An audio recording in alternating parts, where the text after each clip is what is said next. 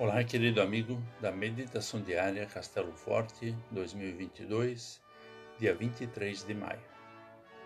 Hoje vou ler o texto de Ernie Krebs com o título Liberdade é Graça. A liberdade que temos em Jesus Cristo, conforme Carta aos Gálatas 2, versículo 4. Acredito que é um tanto difícil alguém sentir-se livre Provavelmente você vê tantas coisas que o prendem ou que comprometem a sua liberdade. E se isso é verdade, será que o apóstolo estaria certo ao dizer: para a liberdade foi que Cristo nos libertou?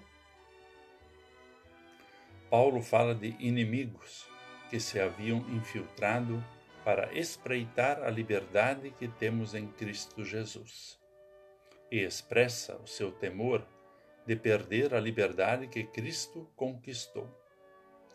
O que Paulo veria na igreja dos nossos dias? Esses inimigos infiltrados ainda estão presentes? Corremos também nós o risco de perder a liberdade conquistada? O problema da época estava relacionado à circuncisão, que fazia parte da história e da vida do povo de Deus ordenada por Deus a Abraão e sua descendência, era sinal da aliança que Deus fizera com ele e que se cumprira em Cristo. Com a vinda de Jesus Cristo vem a nova aliança, a batismal.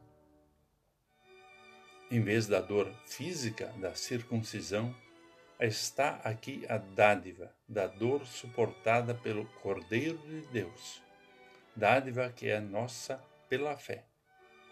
Assim estamos livres.